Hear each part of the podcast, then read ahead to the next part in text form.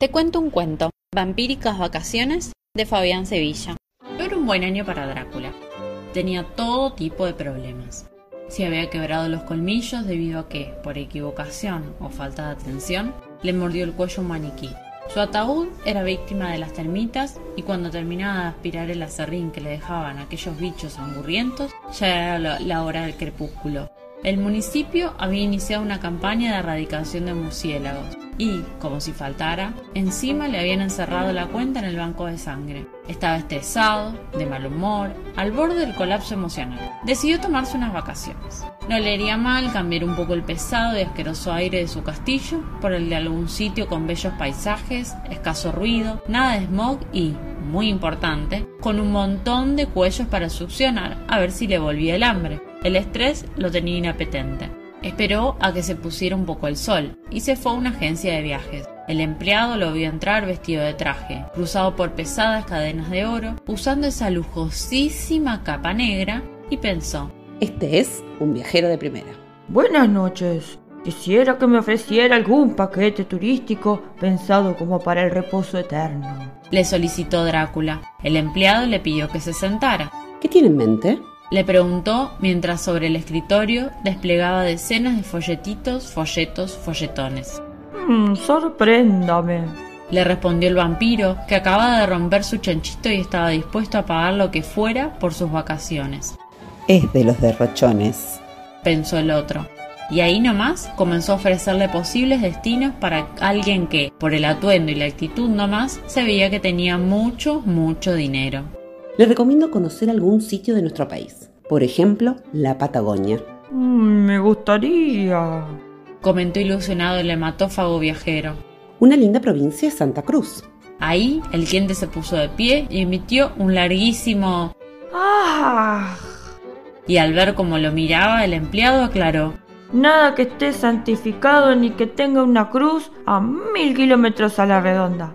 Exigió espantado. Entonces le sugiere una cabañita en las costas de los lagos del sur.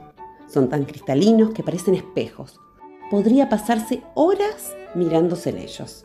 Drácula creyó que le estaba tomando el pelo. ¿Acaso ese desinformado empleado de agencia no sabía que un vampiro no tiene reflejo? Mm, mejor ofrézcame algo más divertido. Le rebatió. ¿Cómo no? Podría visitar el interior de Córdoba. Ahí hay un pueblito muy famoso porque crían caballos pura sangre. Al vampiro se le iluminaron sus rojizos ojitos. Está muy cerca de las estancias Las Estacas, que... Drácula oyó aquel nombre, sintió escalofríos y se puso una mano en el corazón. ¡Ni muerto! Bueno, ni vivo. Iría yo a un lugar con un nombre tan peligroso para alguien como yo. El empleado cambió de geografía. Si no le gusta el ambiente rural, entonces puedo ofrecerle la playa.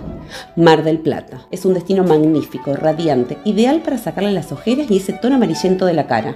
Y le mostró un folleto que en el frente tenía un solcito primorosamente dibujado.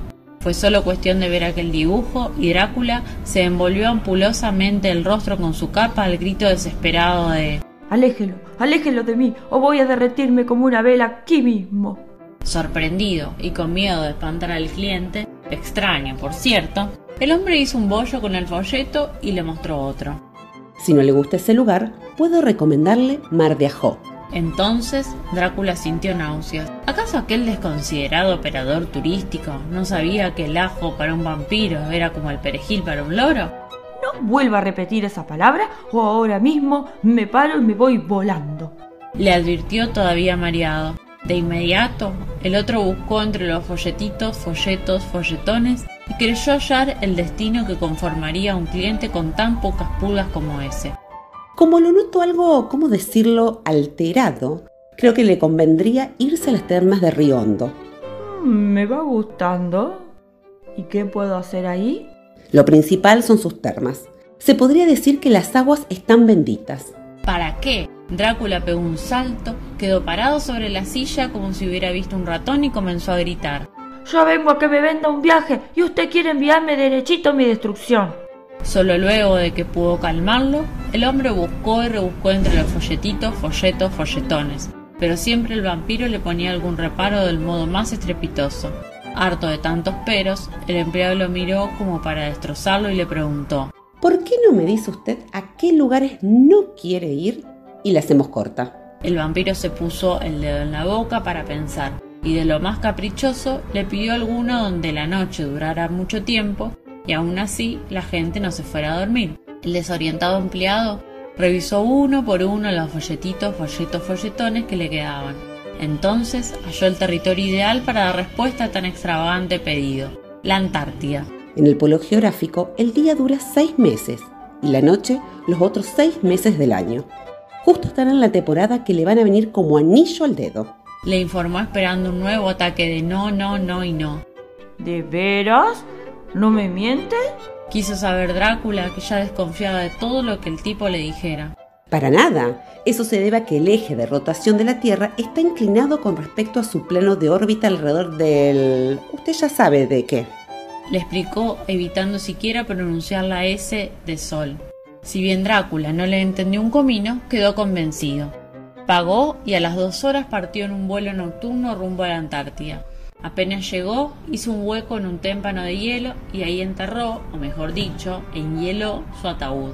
Y si bien casi vuelve a morirse, pero de frío, se sintió a gusto cuando, en efecto, comprobó lo larga que era la noche ahí. El problema era que no había suficientes yugulares como para alimentarse.